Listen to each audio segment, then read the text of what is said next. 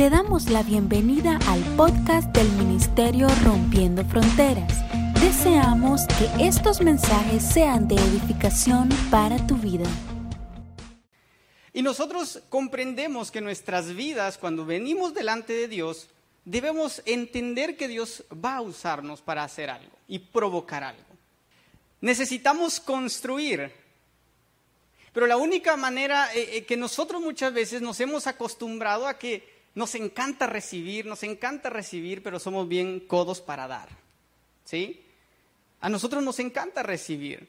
Pero cuando nos toca qué dar a nosotros, nos cuesta. Porque vemos nuestras limitaciones y no vemos lo especial que nosotros somos delante de Dios. Y Él está esperando tu corazón para que tú puedas decir, Padre, aquí estoy, para poder entregarte algo a ti. Hoy quiero hablar acerca de que nosotros tenemos que construir, pero para poder construir nosotros también necesitamos saber bajo qué tengo que construir. Eh, yo puedo construir, pero debo ser consciente que así como puedo construir para bien, también puedo construir para mal. Y todos los días nosotros construimos. Quiero poner un ejemplo bien rápido. Hace un par de años atrás, o no, ya años atrás, eh, mi padre es agricultor. Y antes, eh, la única manera de, él produce café. Ustedes saben que el ciclo del café para poder despulparlo o separar la, cáscara del café es un proceso en el que hay que meterlo a un pulpero, le llamamos nosotros, que es como un tipo molino, pero lo hacíamos de forma manual. Y eso nos tardaba hasta cinco o seis horas todos los días estar despulpando café. Yo soy el número siete de ocho, de ocho hermanos que somos, y mi, familia es numerosa. Y por ser el más chiquito me tocaba la parte más fácil, que era echar café, o sea, estar con mi piecito en un tubo, haciendo que se fuera la cantidad de café que mis hermanos podían despulpar. Pero eh, estaba muy niño todavía y de repente se me quedaba dormido y dejaba ir más de lo que necesitaban ellos. Y solo sentía los, los cafés en mi cabeza y me decían, despertate, y yo, ay, sí, perdón. Llegó un tiempo en el que se arruinó el, pulpero. Y nosotros, ay, no, ¿qué vamos a hacer? Y miren lo interesante, mi padre es un, alguien quien admiro mucho por lo visionario que es. Porque pese a sus limitaciones eh, eh, académicas, que solo tenía tercero primaria, su capacidad de poder visualizar algo y de poder llevarlo a la acción es impresionante. He aprendido mucho de él a que no son las limitaciones lo que realmente nosotros nos tienen que detener en algo, sino que debemos aprender a ir más allá. Y cuando conozco a Dios y hago un match de lo que mi Padre Natural me está enseñando y de cómo en la parte espiritual Dios nos está capacitando y nos está empoderando para que nosotros no veamos nuestras limitaciones físicas, sino podamos ir más allá, rompe toda estructura él empezó a pensar y dijo, tenemos que hacer esto un poco más fácil. Y bueno, empezó a pensar, hizo sus planos, hizo, eh, nosotros no entendíamos, yo menos, tenía como ocho años, siete años, y lo miraba rayando y empezó a salir, empezó a cotizar. En ese tiempo nosotros teníamos una condición económica complicada, pero sabíamos que esta era la única entrada también de ingresos para nosotros. Y la creatividad de mi padre me sorprendió en que empezó a diseñar su propio sistema automatizado. No teníamos para comprar algo full equipo y dijo, bueno, compro un motor, le voy a agregar unas fajas que estén ah, conectadas a unas ruedas que giren y que lo que mis hermanos hacían manualmente, el motor pudiera hacerlo automáticamente. Pasábamos de 6 horas a 40 minutos. Para nosotros fue debo admitirlo, para nosotros era, ya tenemos tiempo para ir a jugar al campo. Claro, para nosotros ir a jugar al campo era, o vamos, pero eso sí, íbamos a estar hasta las 2 de la mañana despulpando café. Pero aquí hay otro, otro secreto. Mi padre, a quien yo amo mucho, siempre nos decía, antes de ir al campo acompañen a su mamá a la iglesia. Debo admitir que algunas veces nos saltamos las reglas, y por saltarnos las reglas también recibíamos de las reglas.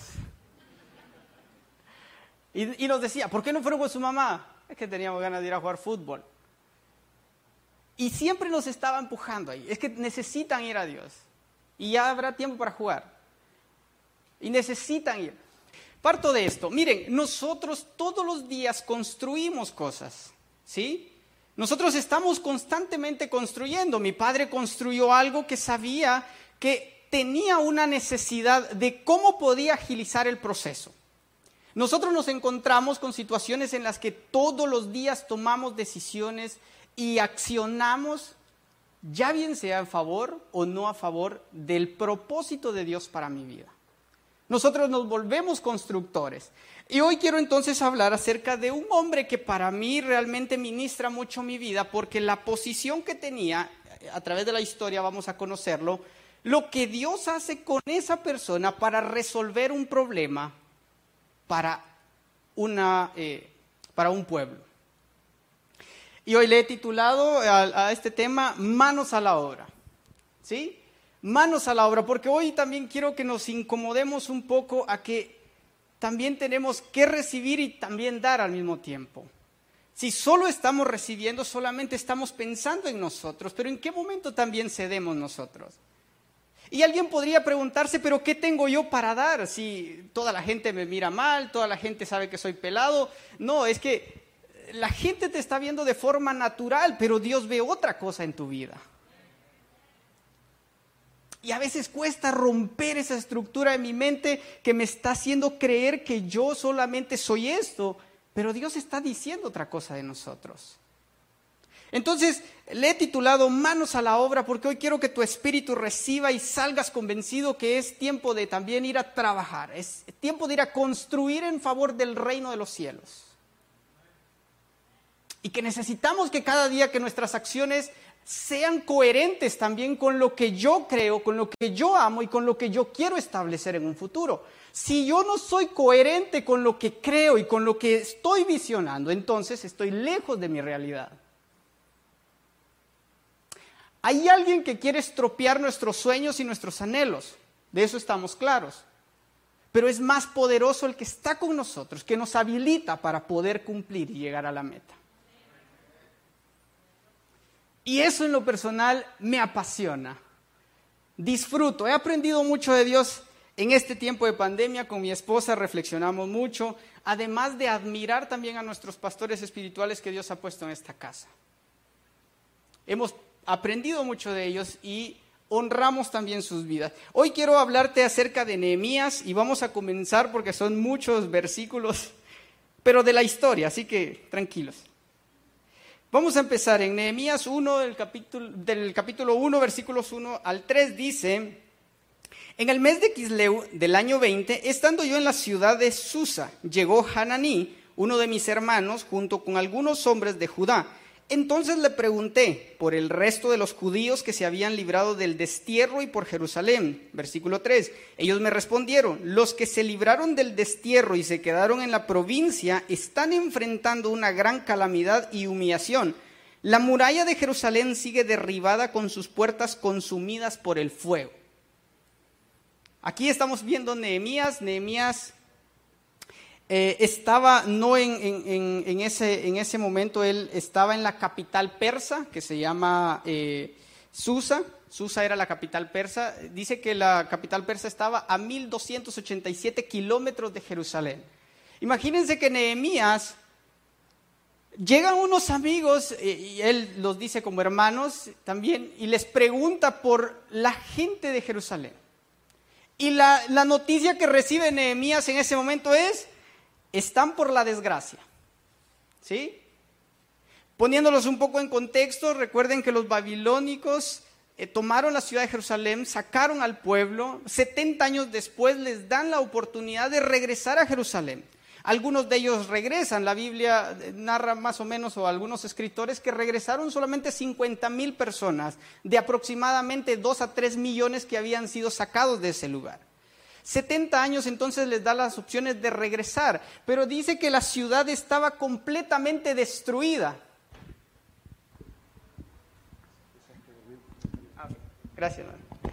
Entonces, la ciudad estaba completamente destruida, era una ciudad fantasma, se imaginan una ciudad en la ruina, una ciudad que, que no estaba eh, como las otras ciudades.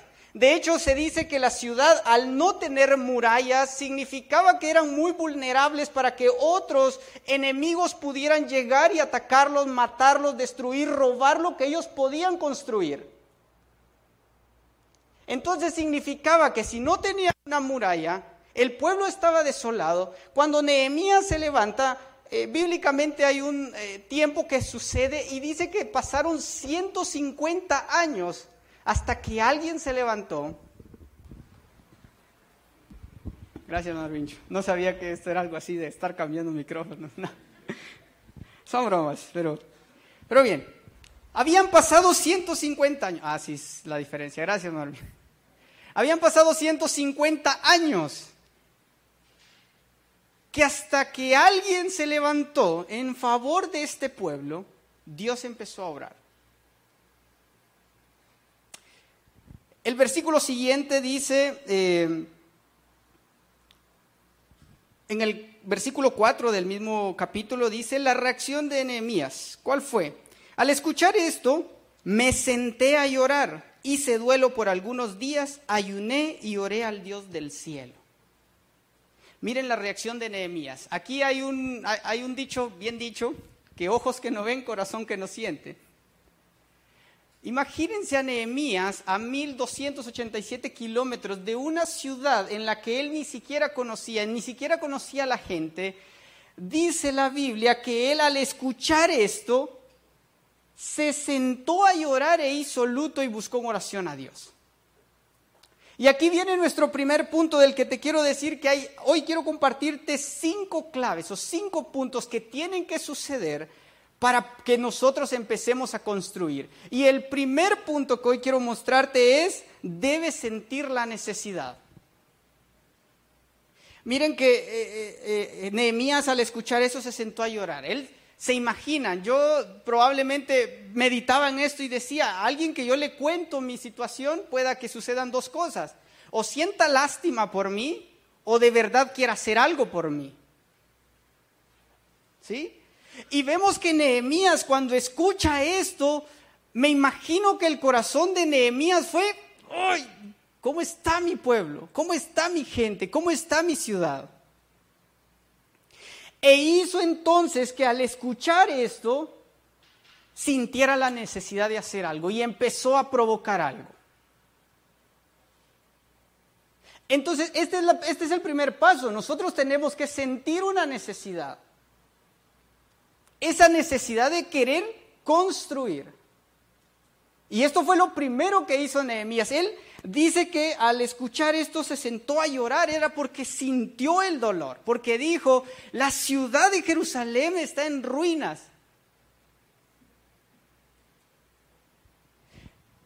La siguiente parte, y es el segundo punto que van juntos, que es enfoca tu atención en Dios. Él no hizo lo que comúnmente nosotros haríamos. Cuando nosotros nos encontramos con un problema, probablemente corremos a ver de qué manera lo solucionamos. Y vamos con A, con B, con C a, rápido tratar de solucionar. O estoy tratando de resolverlo con mis propias fuerzas. Porque es tanto el dolor que yo quiero resolver rápido esto. Pero miren lo que Nehemías hace. Él dice que hizo duelo por algunos días, ayunó y oró al Dios del cielo. Él entendió en ese momento que tenía que enfocarse en quien podía hacer algo en favor de su pueblo. Hay un secreto detrás de la oración y del ayuno. Y se nos habla y se nos enseña, pero es algo que nos cuesta muchas veces. Porque buscamos en nuestra propia fuerza tratar de resolver un problema, yendo consultando, convengando, que no digo que, no, que, esté, que esté mal, pero vamos a ver que Nehemías hace lo correcto. Él entiende que el único al que puede depender es de Jesús. Y lo busca en oración y en ayuno. Nehemías le estaba diciendo al Señor, me duele, pero sé que solo tú puedes hacer algo. Estoy dolido, pero sé que solo tú puedes hacer algo. La segunda condición de nosotros para empezar a construir es, siento la necesidad y pongo los ojos en Jesús. Y nos vamos a dar cuenta de todo lo que sucede al momento que Nehemías sigue avanzando. Pero pongan atención en esto y traten de no perder el hilo. Nehemías siente la necesidad, busca en oración a Dios y ayuno porque quería respuestas, porque quería entender cuál era la forma, para dónde ir si en ese momento Nehemías no era un rey. Nehemías no tenía todos los recursos, pero sí sabía que Dios podía provocar algo en él, que iba a entregar en sus manos los recursos para poder entonces traer libertad a este pueblo. Entonces Nehemías al sentir esto, él busca. Y aquí quiero hacer un énfasis, Nehemías saca el carácter y, esto nos enseña entonces que Nehemías tenía una relación con Jesús. Porque si él corre a orar, eso inmediatamente por default uno piensa, ah, tiene una relación con Dios. Entonces, Nehemías tenía una relación con Dios, corre, lo busca y le dice, está pasando esto. La Biblia no, no habla que, que, estuviera en una posición privilegiada, él solo habla y nos hace entender que tenía una relación con Dios. Y al tener esta relación con Dios, entonces Nehemías saca el liderazgo, saca la identidad de hijo para poder entonces empezar a pensar qué tengo que hacer. Y vamos a darnos cuenta que Nehemías nos enseña en medio de esto, de, de su vida, el liderazgo que tenemos que tener para influenciar en otros.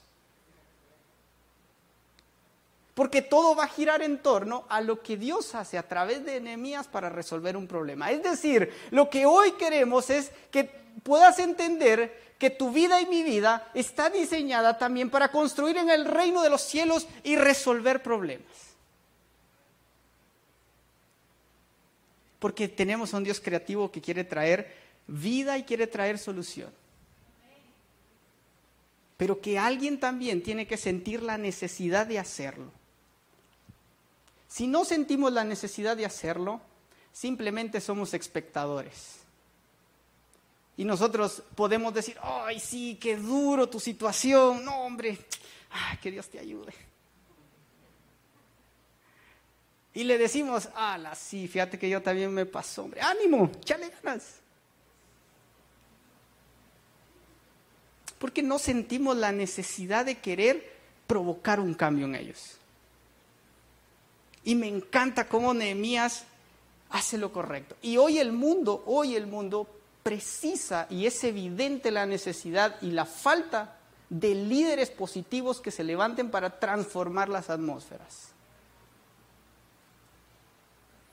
A nuestra edad, hoy, una, eh, esta semana que pasó, una jovencita de 18 años, yo soy catedrático en Zamorano, se me acercó y me dijo, Inge, tengo una pregunta para usted. Y yo le dije, ah, sí, cuénteme, según yo, de algo de lo que estábamos estudiando. Y me dijo, ah, ¿usted es religioso y usted va al MRF? Me, sí, yo creo en Dios, amo a Dios. ¿Qué pasó? ¿Quiere servir? La metemos en algo. Y me dice, ¿cómo hago yo para cambiar mis malas actitudes si me doy cuenta que quienes creen en Dios hacen lo contrario. Uf. Fue un golpe para mi vida.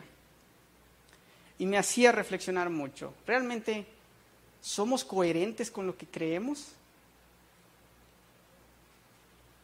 Le digo, mire, realmente Dios, el propósito de Dios para su vida es que usted tenga un ejemplo que es el Padre y que todo lo que salga y los cambios que ocurran en su vida sean porque también usted siente la necesidad y la convicción de poder cambiar por aquel que ama, no por quedar bien con alguien. Pero es que me descartan. Dios no la descarta. Dios no piensa y actúa como nosotros. Dios saca al más vil y menospreciado y lo pone en posiciones de reino. Porque ese es el Dios al que nosotros servimos. Y le dije así que, tranquila. Y ya después sí le, le dije, véngase el viernes al ministerio. Vamos a orar por su vida. Ahí voy a llegar, me dijo. No llegó, pero... Pero le hicimos la invitación. Y para mí era algo bien interesante porque necesitamos de líderes que influencien. Y ustedes y yo, todos, desde nuestra posición en la que estamos, tenemos un liderazgo en Jesucristo. A veces creemos que solo los líderes a los que los pastores llaman, o tal vez a los que tenemos la oportunidad de predicar, y no, realmente tu vida hay un liderazgo. Y Dios quiere tomar tu liderazgo para que puedas influir en, en un ambiente en el que estés.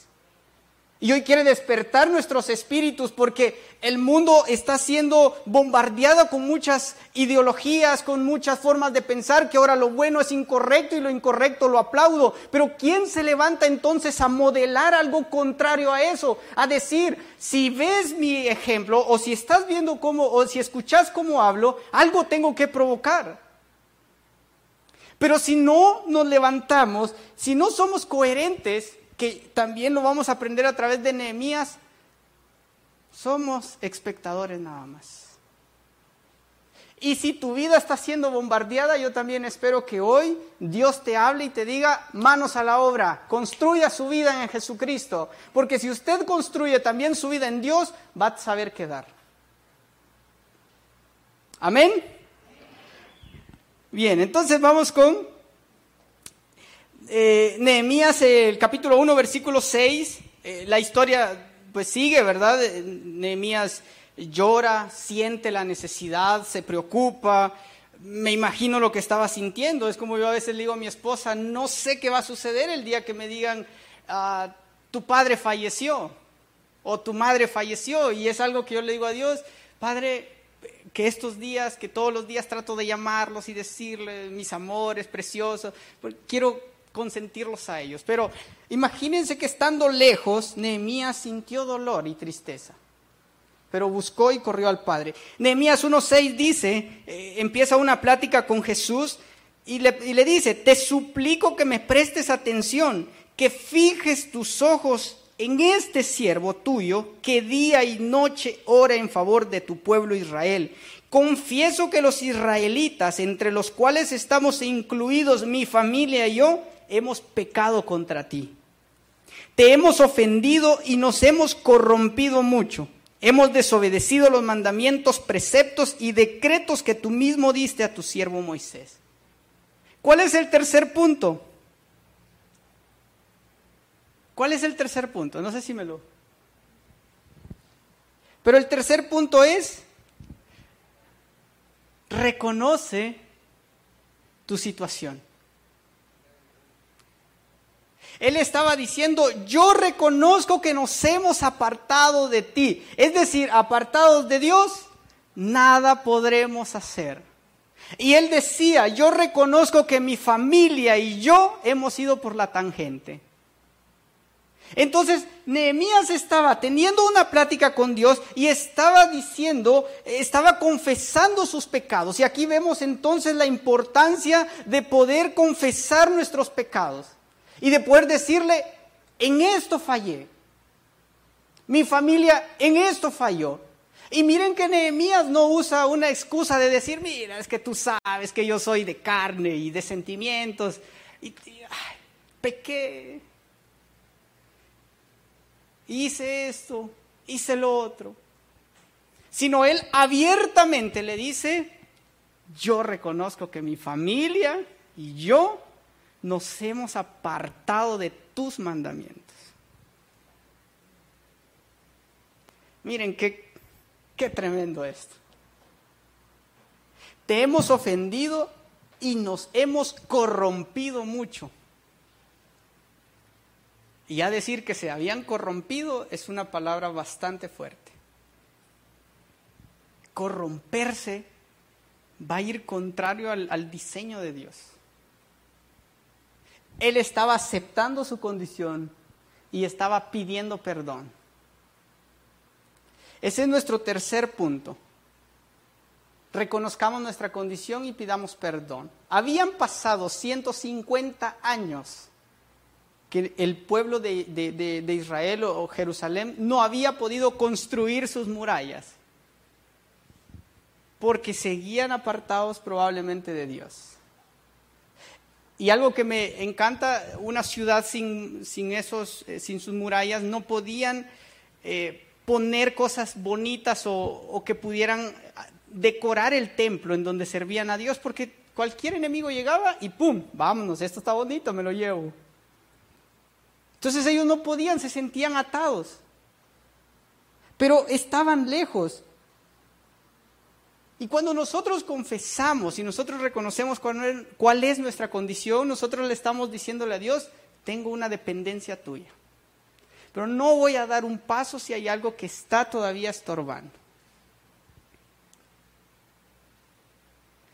Nehemías no estaba presentando entonces eh, una justificación de decirle, ay, tú sabes. Sino él dijo, he pecado, mi familia y yo. Imagínense que, que Nehemías, su familia, muchos de ellos estaban muertos, pero estaba reconociendo los pecados por su familia, que estaban allá. O sea, estaba cargando también porque quería que Dios provocara algo para la familia de ella. Me encanta mucho esto, entonces eh, tiene una conversación con Dios, eh, le dice también dame gracia, dame favor, porque necesito también que en algún punto yo pueda ir allá. Nehemías no, no estaba pensando cómo iba a suceder, solo le estaba diciendo a Dios, necesito ahora que me, si me perdonas, ayúdame. Y, en, otra, en otro pasaje bíblico, en el mismo capítulo, le dice, haz que tu siervo tenga gracia delante del rey que eso es lo que viene después. Entonces, eh, Nehemías eh, era un copero del rey de Artajerjes, que era en ese entonces el rey. Artajerjes, el que pudiera Nehemías ser el copero de él, habla de la confianza que, Artajerjes tenía sobre ese siervo. Es decir, para que fuera copero, el copero su función era probar los vinos, probar las comidas antes que el rey pudiera comer. Porque si alguien decía, echémosle ahí algo al rey para que se vaya, primero se iba el copero y el rey ya no se moría. Entonces, el rey se imaginan que Nehemías tenía que ser un brazo derecho de él, porque tenía mucha confianza en él. Y esto me encanta a mí, porque el Señor realmente nos manda no solo a que a nivel espiritual nosotros tengamos una relación con el Padre, sino también a nivel natural tenemos que ser confiables. Porque hay muchas de las cosas del diseño del cielo que vienen a la tierra, pero a través de tu vida, en, donde tú te vuelves alguien confiable. Y ese es nuestro tercer punto, perdón, nuestro cuarto punto es ser confiables. Si no somos confiables, no vamos a poder tener acceso a los recursos. Dios va a dar de sus recursos en, en quien es confiable también. ¿Sí? Porque Dios no va, probablemente Dios nos va a seguir bendiciendo, pero hay cosas que se reserva para los íntimos, para quienes lo buscan, para quienes lo aman, para quienes desean hacer el propósito de Dios en la tierra. Entonces, si nosotros nos volvemos confiables delante de Dios, que fue lo que Nehemías hizo, decirle, Padre, yo tengo una relación contigo, pero naturalmente también yo sé que este rey puede hacer algo si tú provocas algo. Y el versículo nos dice, se los voy a leer, creo que no lo puse ahí, eh, cuando el rey se fija que eh, Nehemías estaba triste, le pregunta Nehemías, ¿qué te pasa? ¿Por qué estás triste? Le dice, no creo que sea enfermedad porque tu rostro muestra que es algo del dolor de tu corazón. Pero eh, Artajerjes quería mucho a, a Nehemías y le dice, me dijo el rey, ¿qué cosa pides? Entonces oré a Dios de los cielos. Imagínense que cuando usted está enfrente de alguien y le dice, ¿qué cosa quieres? Me imagino que Nehemías dijo, Señor, aquí voy. O me mandan a matar por lo que pido, o tú haces lo que tienes que hacer.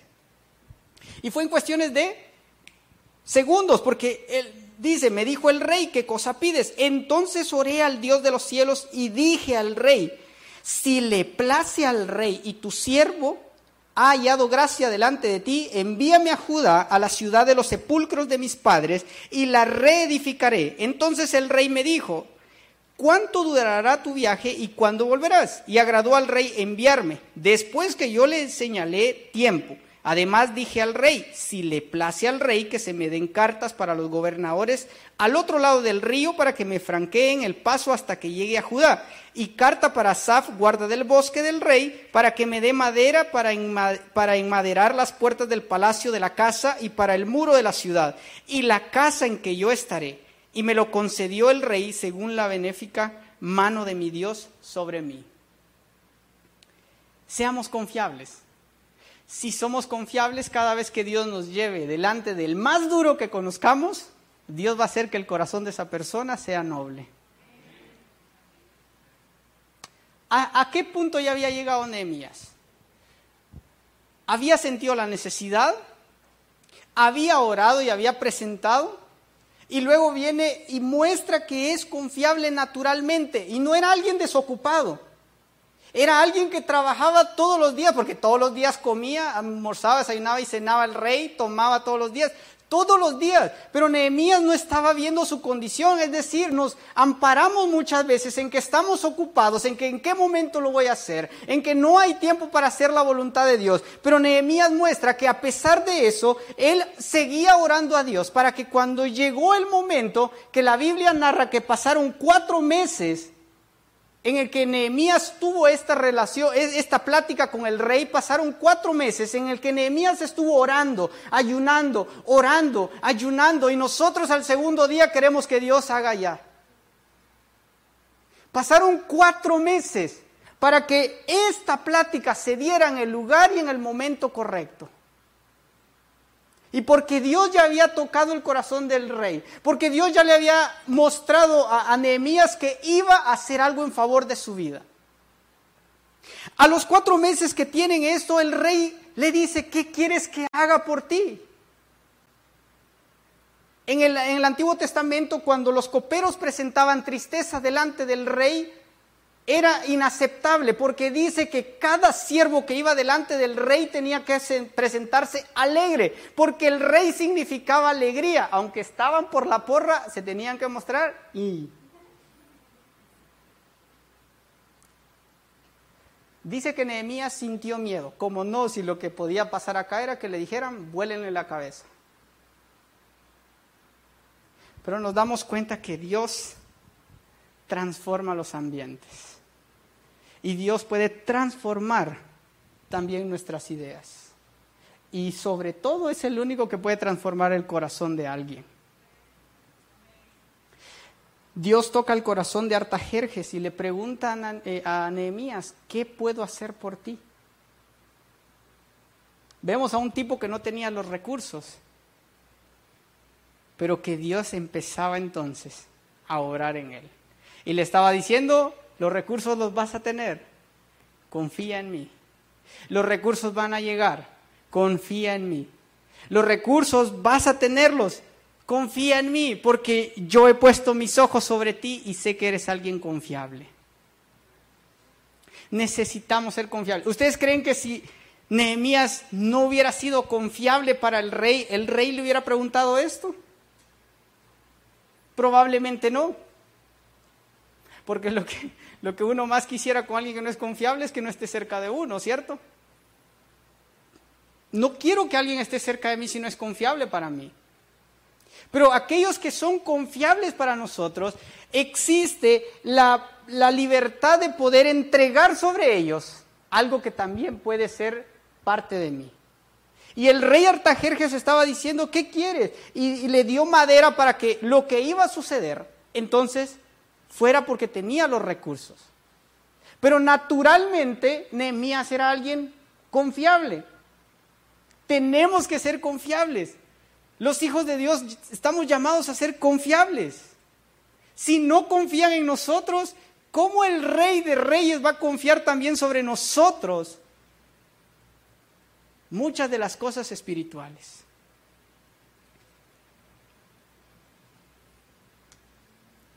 No sé si están entendiendo lo que hoy quiero eh, decirles, pero yo declaro que sus espíritus reciben. Necesitamos ser confiables. Hoy es algo que se valora mucho, el tener confiabilidad en alguien. Si no somos confiables,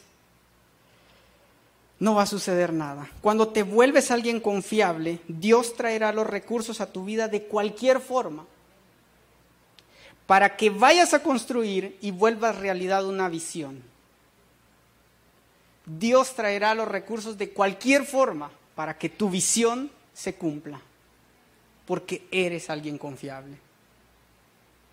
Y esto era lo que Nehemías nos estaba diciendo. Entonces Nehemías toma las cartas, se va y empieza. Aquí recién comienza la ardua tarea de construir.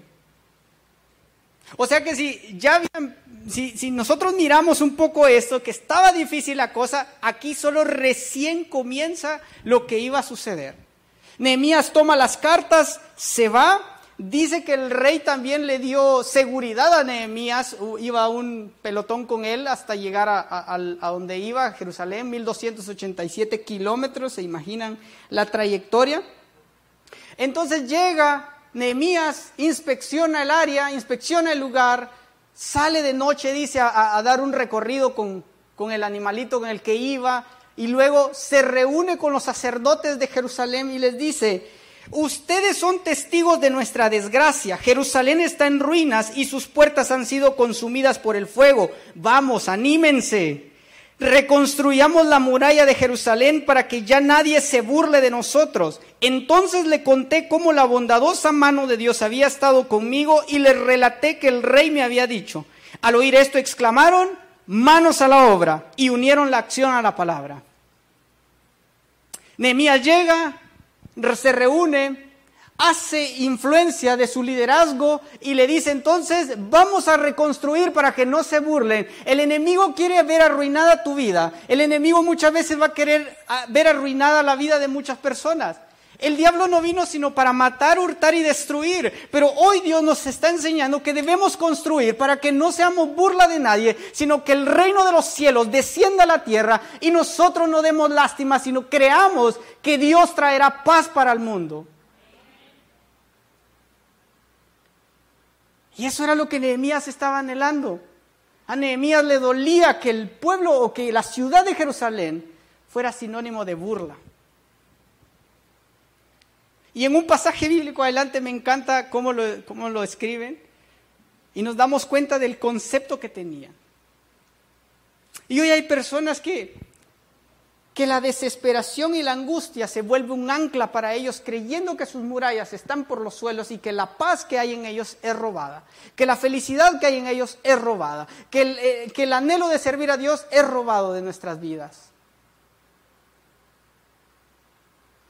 Y cuando el ancla pesa, la fe se vuelve algo que baja. Porque nuestra fe va a ir contrario al desánimo. El desánimo quiere jalar a nuestra fe, pero nuestra fe se va a sobreponer. Cuando yo reconozco que soy un hijo de Dios. El desánimo es una de las cosas que hoy a la, sociedad, al mundo, a los jóvenes está matando todo me desanima. No encuentro deleite en nada. No encuentro deleite en servir a Dios, no encuentro deleite en buscar a Dios, no encuentro deleite en ir a, orarle a Dios, en adorar a Dios, no encuentro deleite en eso. Todo me desanima. Y el desánimo hace entonces que nuestras vidas quieran sentirse sin murallas. Realmente el Señor nos está enseñando y él les decía, entonces les conté cómo la bondadosa mano de Dios había estado conmigo. Y les relaté que el rey me había dicho. Al oír esto exclamaron, manos a la obra. Iglesia, es tiempo de levantarnos y poder dar y de poder construir. Y tenemos que entonces quitarnos el chip de siempre recibir. Seguiremos recibiendo, seguiremos recibiendo, pero también es tiempo de dar. Es tiempo de decir, aquí estoy.